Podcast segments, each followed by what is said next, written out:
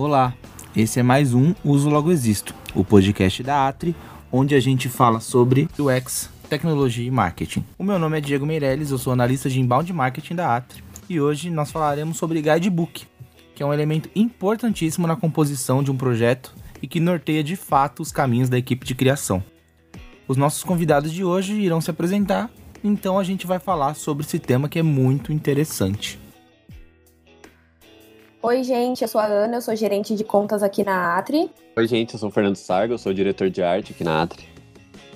Legal. E hoje a gente vai falar sobre esse tema muito importante, é, que é o guidebook. E eu queria começar com um quebra-gelo, né, pra gente conversar sobre isso, porque a gente percebe que por conta da gente utilizar muitos termos que são em inglês, às vezes a gente passa por umas situações que são meio engraçadas, né? Que as pessoas acabam não entendendo corretamente o significado do que a gente tá fazendo, o conceito por trás, tudo mais.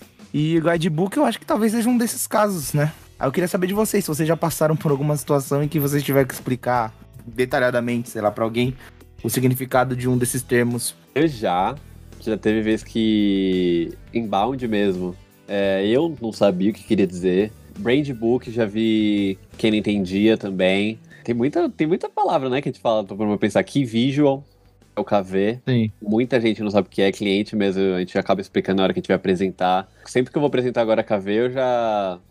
Na hora que eu vou apresentar, eu já explico o que é, para garantir que todo mundo entenda.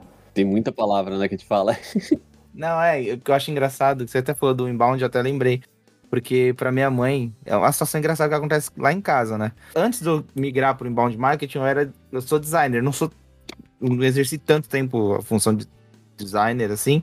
Mas eu tenho algum, alguma coisa, eu comecei assim, né? Entrando em agência Uhum. assim. Quando eu, eu migrei pro, pra analista de inbound marketing, e aí eu explicava pra minha mãe, a minha mãe entendia que, na verdade, era tipo uma promoção dentro da área de design. Então, tipo assim, quando eu virei analista, o designer fazia o, o trampo e Uhum. eu olhava. Tipo, olha, isso aqui tá bom, isso aqui tá ruim. Era nesse nível de, de compreensão, assim. Então, eu Nossa, acho. eu legal a gente falar. Sim, tipo isso. Eu acho engraçado, acho legal a gente falar sobre isso, porque é uma situação que realmente acontece. Às vezes a gente. UX, a gente já cansou de falar até aqui no, no episódio, né? No- nos Uhum. episódios anteriores.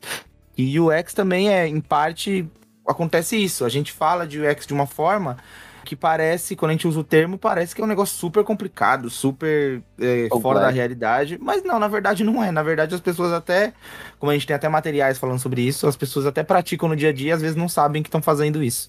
É, Então é- é provavelmente a coisa que a gente mais faz de, de cotidiano, né? De dia a dia, que tem tudo da pessoa, é o que a gente mais. O que a gente faz é o mais comum que a pessoa vai estar usando, só que ela não sabe exatamente o que, que- que quer dizer. Sim, com certeza. Acho que é bem por aí mesmo. Sim, eu quando entrei aqui na, na Atri, eu não sabia o significado de nenhuma das palavras. Então acho que assim, um dia a dia a gente vai se acostumando também, sabe? Eu, eu acho que faz todo sentido, porque quando eu entrei, pra falar a verdade, também UX era uma coisa que eu sabia muito primariamente, assim, não sabia muito a respeito. E aí, quando você entende exatamente o conceito, você fala, pô, mas isso aqui é tá dentro do dia a dia já. Tipo, que a gente usa outro termo porque é o termo que o mercado usa, mas de certa forma já, tá, já é um, um conceito que você conhece. Você não conhece, talvez, o termo que define, mas o conceito Uhum. você já conhece. Sim. É, É, mas exatamente isso. recentemente saiu um bot que foi a, a própria Meta que criou, junto com outras empresas, que chama o Mi Bot na conversa. É o que você chama ele no WhatsApp e você fala uma palavra que você não conhece, tipo deadline ou briefing. E Ah, aí ele vai te falar o que que é o briefing. E aí ele vai falar da forma em português, uma forma simples. ah, é E aí legal. não fica, você não precisa ficar naquela, tipo, aqui quer dizer budget numa reunião, aí Olha. você vai saber o que é.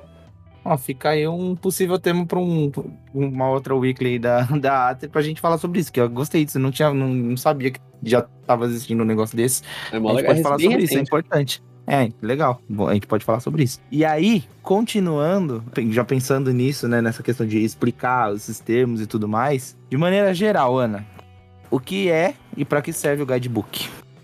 Bom, é, o guidebook ele é um documento direcional que reúne todas as informações necessárias sobre uma marca. Então, ele estabelece a estratégia, o seu posicionamento e o objetivo, para que a partir daí a gente consiga fazer o desdobramento dos conteúdos e para que a gente consiga fazer as peças e ser tudo em um, em um só padrão. Certo. Entendi. E é, é interessante, né? Porque muita gente confunde com identidade visual, né? E Sim. só que a identidade visual, a gente dá para dizer que a identidade visual ela tá dentro do guidebook. Eu acho que ela é criada a partir do guidebook. Eu, eu acho que é por aí também, porque o guidebook ele seria o, o guia geral da marca em si. A identidade visual ela pode ser alguma coisa dentro da marca. Então você tem uma campanha dessa marca, a identidade visual dessa campanha vai ser diferente do institucional da marca, mas você tem que seguir esse guide base para você poder criar essas peças. Então, tipo, no guide você vai ter ali como você vai aplicar um logo, quais cores, quais fontes você vai usar. É, numa ide- numa identidade visual, você vai ter que usar o mesmo logo, a mesma fonte. Por mais que seja um visual diferente, tem certos elementos que eles vão vir do guidebook original. Então esse guidebook ele vai, ele vai guiar até a, essas criações de outras identidades, além da marca. E interessante que algumas semanas atrás a gente teve um episódio bem legal, importante, né? Sobre a importância do briefing. Inclusive a Ana participou. Uhum. E, e lá a gente viu como é que a gente colhe né, as informações para dar início a um projeto. E quando a gente fala exclusivamente sobre essa parte mais voltada para o design, para o visual e tudo mais, existe alguma diferença? O que a gente precisa saber né, para começar o desenvolvimento do guidebook? Então, vou responder, porque eu que vou acabar, eu, eu que acabo lendo o briefing, né, e, e usando ele.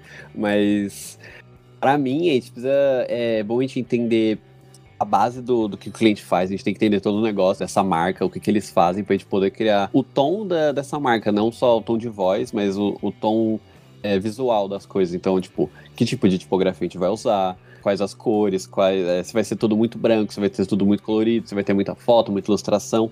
Então a gente entender esse negócio, entender que, tipo, as personas dessa marca e tudo mais, tudo isso vai impactar muito no guidebook. Então, na hora de criar um guidebook, a gente tem que entender tudo interno da marca, além de que, claro, a gente vai ter que saber os gostos do cliente.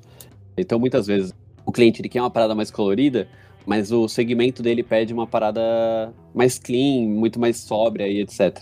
É, por exemplo, uma, alguma coisa relacionada a médicos. Então a gente tem que seguir o que o cliente gosta, mas a gente tem que mesclar com esse que vai dar certo, que a gente tem que trazer solução para a marca. Então a gente tem que fazer esse equilíbrio de, do que o cliente gosta, do que, que ele precisa, do que, que esse segmento pede. Então, para um guidebook, a gente precisa de muitas informações, mas acho que o principal mesmo seria entender esse negócio, é, entender essa marca, para poder realmente dar raiz dessa, dessa empresa e não criar algo só visual para ser bonito. Sim, Legal. é, eu acho que no final das contas, o polimento das informações com o cliente acaba sendo o mesmo, mas eu acho que é muito importante também que o cliente envie algumas referências do que ele gosta, Sim, pra gente também ter um direcional, né? sim, sim. Principalmente porque a gente tem percebido cada vez mais as ma- marcas que às vezes elas estão dentro de um nicho, mas que esse nicho ele transpassa alguns outros que não, não necessariamente são os mesmos dos concorrentes, né? Uhum. Então, a gente, a gente pode usar até agência de, de marketing como exemplo. A AT trabalha, o foco principal é UX tecnologia. É, outras agências não, não têm. Algumas outras, a maioria das outras agências não, não trabalha nesse nicho. Então, apesar de, no, no fim das contas, ter serviços que se, que se parecem, que são que têm o mesmo, a mesma finalidade, às vezes o método e, ou ou outras coisas que compõem né, o grupo de soluções daquela empresa é diferente. Então, isso também faz toda a diferença na hora de compor, né? Uhum. Sim, com certeza. ainda falando um pouco sobre. A gente já tinha falado um pouco sobre identidade visual, mas seguindo nisso, assim, a grosso modo, acho que a gente pode dizer que o, o guidebook é como uma espécie de briefing para essa parte visual, como a gente já havia dito. Mas, Sim. assim, é o que vai nortear as ações da equipe de criação. Então, Sim. pensando nisso, qual a importância do guidebook no desdobramento dessa identidade visual? Assim, uma vez que a gente sabe que o guidebook ele vai ser a- meio que a base, porque ele que vai dizer o que, o que pode e o que não pode, qual a importância, assim, quando vai se compor a partir disso o- a identidade visual da marca? É, eu acho que como a gente falou agora há pouco, o guidebook é o ponto de partida de uma identidade visual, né? Então, nele a gente pode encontrar os valores, os pilares do cliente, e por isso com um guide bem estruturado, a gente consegue entender melhor o que ele quer e o que ele quer vender, e a partir disso criar uma identidade visual alinhada com o objetivo final do cliente. E eu acho que além disso, com o guide, qualquer pessoa pode criar algo para a marca, porque tem todos os direcionamentos lá de quem criou a identidade, e assim a gente acaba mantendo um padrão em todas as peças, em todos os desdobramentos. A gente teve. Esse é o 13 terceiro episódio desse podcast. Então, como a gente já disse e demonstrou muitas vezes aqui, a Atra é pautada por UX e todos os projetos. E esse é um dos pilares né, que sustenta a excelência que a gente entrega. Quando a gente fala em design das peças, especialmente já considerando o guidebook e a identidade visual, como que o UX é pensado, aplicado, como que funciona todo o planejamento de UX quando a gente está falando na construção de uma identidade, de um guidebook? Então, a gente tem que pensar que o guidebook ele vai ser usado por muitas pessoas. Muita gente usa o guidebook muito para apresentar uma parada, mas esquece que ele vai ter que ser usado depois. Então, um designer novo que entrar na ata, ele vai ver um guidebook, ele tem que entender o que, que ele tem que fazer. Então ele vai ver ali o que, que ele não pode fazer com o logo, a gente tem que deixar bem explicado. Então o UX ele vai, a gente tem que pensar que cada página do guide ela tem que ser entendida, ela tem que ser facilmente tipo tem um, um diagrama ali que está explicando como criar, a gente tem que deixar ele bem claro de como criar aquilo, porque as próximas peças que vão ser criadas vão precisar daquilo. Então, todo usuário que pegar esse guidebook, ele vai ter que entender o que está escrito ali, de uma forma clara. Não pode ser uma parada totalmente artística ou conceitual só por ser. Ela tem que ter um motivo para isso. É, e tem que ter explicado o porquê. Então, o UX ele vai entrar diretamente no guide nessa parte de, de tudo ser bem explicado, tudo ser bem claro, e o usuário conseguir sair dali sabendo o que ele quer saber. Ele quer saber quais são as cores e quais são os códigos de cor, qual, qual é o Pantone, qual é o CMYK. Ele vai ter que entrar ali e vai estar escrito. Só que se, é, se não tiver, a gente vai ver que o UX deu alguma coisa errada. Então, todo o conhecimento de UX ele vai deixando o guidebook cada vez mais completo e cada vez mais fácil de ser usado. Por exemplo, tem um guidebook que, que eu vi que ele é feito no, no Figma. Ele é como se fosse um site, que é um link do Figma, e ele vai funcionar como um site. Ele vai ter o um menu fixo, você vai scrollando para baixo. Então você tem todos os pontos ali do, da marca num formato de site. Então é muito mais fácil de você entender o que você quer. Você consegue pesquisar pelas, pelos menus e tudo mais, então fica muito mais fácil. Então você vai vendo que com o nosso mercado cada vez mais investindo em UX, a gente tem outros, outras formas de ver guidebooks que estão funcionando, né? Que são muito mais fáceis etc. Em vez só de um PDF. Legal. Até você disse agora, me surgiu uma outra coisa que nem estava no roteiro, mas é uma pergunta até que meio que simples, só para tirar uma dúvida da cabeça das pessoas. Muitas vezes que a gente fala de identidade visual e agora que a gente está explicando o guidebook, as pessoas podem confundir e achar que quando a gente fala disso, a gente está falando exclusivamente de artes para redes sociais e tudo mais. Que é uma, uma, confusão que as pessoas fazem, às vezes, né? De achar que identidade visual diz respeito só ao Instagram, o Facebook, ao LinkedIn, e não é isso. Uhum. Então, só para ilustrar, o, a identidade visual e o guidebook, quando a gente, somente o guidebook, que é o tema principal aqui, quando gente, ele é construído, ele meio que dita as, as regras de como vai ser usado as cores e os elementos, não só nas redes sociais, mas também site, aplicativo, tudo que for, né, que tiver a, a marca ali, né? Exatamente. ultimamente a gente tá fazendo algo bem mais completo, a gente tá colocando até, tipo, como, como a gente ilustra as, as ilustrações mesmo do para colocar no blog. A gente coloca como criar peças no Canva de forma fácil, que a gente está começando a criar alguns padrões no Canva para que o design ele seja acessível para pessoas que não são designers. Então, às vezes, é, o que a gente precisa criar muita peça rápido, por exemplo, assinatura de e-mail. E essa assinatura de e-mail não dá para, tipo, ele vai ficar passando toda vez para a gente, gente vai, vai ter esse esse tempo de intermédio de um para o outro muito grande. Então Sim. é mais fácil a gente criar um template no Canva ali, a gente coloca um GIF, a gente coloca de qualquer forma, é, o que, que precisar. E aí ele vai só preencher o nome, o cargo, o telefone, e assim o designer ele vai ficar acessível para essa pessoa sem ela precisar necessariamente de um designer. Então a gente coloca lá no guidebook como criar algo no Canva. A gente vai falar, ah, essa fonte aqui do Canva que é gratuita, você pode usar. Você vai usar essas cores aqui, com esse código, isso daqui, isso daqui. Então, ah, o guidebook a gente tá colocando. É, agora você pode colocar como vai criar um, uma peça impressa, como você vai criar um grid de. não só necessariamente de post, mas vai, vai criar um grid para um, um site, vai criar um grid para um é para uma peça de blog. Então, dependendo da, da empresa, da marca, você consegue expandir isso para muitas coisas. Então, sim, ele vai muito, muito, muito além da, das redes sociais. Ele vai de como a marca é vista no geral, em todos os pontos, desde, uma, desde um cartão de visitas até como o logo vai ser aplicado no menu fixo do site. Legal. Eu consigo ver isso muito nos meus clientes, que a gente se adapta muito. É, por exemplo, a gente já fez de outdoor, a gente já uhum. fez de logo offline, assim, de placa para rua, por exemplo. Então eu acho que é muito adaptável e a gente consegue expandir, como o Fernando falou. Gente, e assim, é, para arrematar esse tema, né, do, do, do guidebook considerando o UX, que é mais ou menos a ideia geral desse episódio. Se a gente precisasse definir os principais passos para o desenvolvimento do, do guidebook, considerando o UX, quais seriam eles?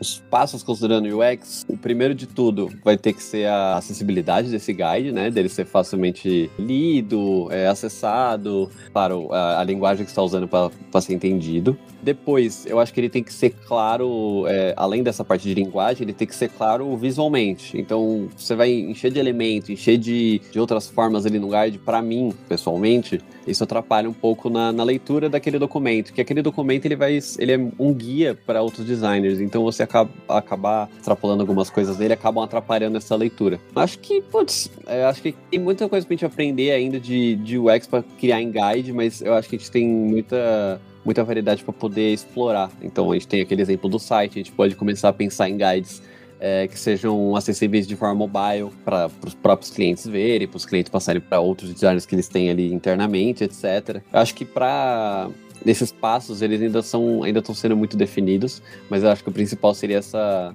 essa nitidez, essa, deixar tudo claro do que, que tem que ser feito, como ele vai ser feito, visualmente acessível para todo mundo. Eu acho que para mim é isso. Então, gente, como a gente tá nesse último episódio da primeira temporada dos Log Existo, a gente está preparando nessa semana alguns conteúdos especiais, algumas mudanças, né, para os nossos conteúdos da semana. A Weekly News, que é onde também vai este podcast, né, toda semana, para todo mundo que está na nossa base de e-mails, que recebe esse e-mail semanalmente. A gente manda esse podcast e também manda algumas indicações de filmes, séries, conteúdos legais, artigos do nosso blog e tudo mais. Como esse é o último episódio do ano, a gente vai fazer uma coisa especial. Tem muitas indicações, inclusive se você acessou esse podcast através da Weekly News, volta lá que tem bastante conteúdo legal para você conhecer, indicação para você pegar séries para maratonar aí no final do ano, é, no seu recesso, no seu descanso, tudo mais, para poder começar o ano com bastante entretenimento, coisa legal para assistir. Pensando nisso, eu queria pedir para vocês indicarem algumas coisas aqui para as pessoas assistirem. Eu vou começar até para dar o exemplo, né? Não adianta colocar vocês na fogueira e eu não indicar nada. Eu queria dizer que hoje, no dia que a gente tá gravando, dia 15 de dezembro, é o dia da pré-estreia do Homem-Aranha Sem Volta para Casa, o terceiro filme aí dessa nova trilogia do Homem-Aranha, com um monte de promessa de participação especial, de aparição e tudo mais. E aí a indicação que eu tenho, além do filme, claro, para quem tiver confortável para ir ao cinema, né? Acessar aí pelos streamings, da vida tem na Netflix, é, e em outros também, tem no HBO Max. Tem os filmes das outras trilogias do Homem-Aranha, que é bom se preparar, porque tem muito personagem que volta, que, que vai aparecer, até nos trailers já estavam dizendo isso. Aí tem os, a trilogia dirigida pelo Sam Raimi, né, que tem Homem-Aranha 1, 2 e 3, que, onde o Homem-Aranha é o Tobey Maguire, e também tem a trilogia O Espetacular Homem-Aranha. Trilogia não, duologia, porque só foram dois filmes, acabou que depois o segundo eles desistiram de continuar. Mas que é onde o Homem-Aranha é o Andrew Garfield e é dirigida pelo Mark Webb. É interessante assistir, somente se você quiser ir pro cinema ver esse terceiro filme, vai te ajudar muito a entender tudo que vai estar acontecendo na tela. Então essa é a minha indicação aqui no podcast, mas tem outras lá no, no e-mail, não esqueçam de, de ver. E vocês têm alguma indicação? Olha, eu tenho a série La Casa de Papel, que lançou a segunda parte da última temporada na semana passada, acho. Então é a quinta temporada e última. E acho que vale muito a pena assistir, é bem legal. E no mês que vem também vai, vai lançar alguns filmes no cinema, Eduardo e Mônica, O Pânico, o Pânico 5, né, que é a quinta parte daquele filme que é bem famoso, acho que todo mundo conhece. E também no HBO Max vai lançar uma série chamada Psymaker, no dia 13 de janeiro, acho, e que para os fãs de super-herói eu acho que vale bastante a pena assistir, porque é um spin-off de oito episódios do filme O Esquadrão Suicida. Então acho que vale a pena conferir. Legal. E eu, eu vou indicar uma série que eu tô vendo agora, que é um anime, na verdade, que é o Cowboy Bebop. Ele saiu a, o live action, né? A versão com pessoa de verdade agora. E é muito bom. Eu tô, eu tô, vendo, só no, eu tô vendo só o anime, né? Eu não vou ver o, a versão ao vivo. Mas o, o anime é bem legal, ele fala de um grupo de caçadores de recompensa, que eles vão procurando é, recompensas para pegar na, na galáxia e tudo mais, e aí no meio vai tendo a história principal que vai se desenrolando, você vai entendendo mais sobre o passado deles e tudo mais. E eu indiquei na News também, mas eu vou falar aqui que é a série Atlanta. É do, Muito boa. do, do Donald Glover, que é maravilhosa. E tá pra sair a nova temporada num futuro próximo, não vai sair agora no final do ano, mas vai sair algum dia. E é muito boa. E recomendo sempre. Fala sobre esse cara que ele, ele, ele vira um produtor, um, um, um cara que cuida da carreira do, do primo dele, que é o Paperboy, e ele vai ficando muito famoso, mas vai rolando umas coisas no meio, etc. Não tem como contar muito sem dar spoiler. É, é excelente série, realmente. E não tem muito como falar de, mais sobre ela sem dar spoiler, mas é muito mas boa. Ela é mesmo. muito boa. Essa eu recomendo demais também. Bom, agora que a gente deu essa descomprimida aí, dando essas indicações, coisa que nunca aconteceu aqui, mas é, vale a pena para esse episódio especial. Aí agora sim, eu queria pedir para vocês suas considerações finais. Queria muito, primeiro de tudo, né, agradecer a participação de vocês em mais um ótimo episódio, né, do Uso Log Existo, o último da temporada, o que é muito importante dizer. Agradecer mesmo A pelo honra. tempo, né, e pelo conhecimento de vocês, que vocês trouxeram pra gente. E ouvir de vocês, né, suas considerações finais sobre o episódio e sobre a participação de vocês. Eu agradeço muito pelo convite de novo, adoro participar. Esse tema foi muito legal, adoro falar sobre isso, que é algo que eu gosto muito de fazer, que é guidebook, identidade visual. Faço muito com a Ana, inclusive, então a duplinha aqui já, já trabalhou muito nisso. É, e eu queria só dar o crédito ali do, do bot que eu falei, que é o meu bot na conversa. Ele é feito com a Meta, ele é feito com a, com a página Indica uma Preta e com a agência Mock, que, que criaram esse bot. Então fica aí o, o crédito certinho pra todo mundo. Beleza, muito bom. É, e eu queria agradecer também por mais um convite em participar do podcast. Eu gostei muito de participar a primeira vez, estou gostando muito de participar dessa também. E queria agradecer a todo mundo que escutou até aqui. Bom, assim chega ao fim mais um grande episódio do Uso Log Existo, né? Assim a gente encerra essa primeira temporada com a certeza de que outros episódios virão em 2022 para que a gente aborde assuntos atuais e tudo de melhor que UX, marketing e tecnologia podem nos proporcionar. Além disso, a nossa weekly dessa semana, disparada no dia 15 de dezembro, conta com várias dicas de conteúdos, como eu já disse, filmes, séries, para que você encerre seu ano com muita diversão, informação e conhecimento. Muito obrigado a você, né, que nos acompanhou nessa temporada. Não se esqueça de compartilhar esse e os outros episódios no seu LinkedIn, Facebook, Instagram, onde você preferir, e de nos seguir na sua plataforma de áudio favorita para não perder nenhum episódio. Quero mais uma vez agradecer a participação de todos os colaboradores que tiveram aqui e esperar pelos novos episódios que virão e um 2022 cheio de muita prosperidade e sucesso para todos nós. Um grande abraço, até o ano que vem.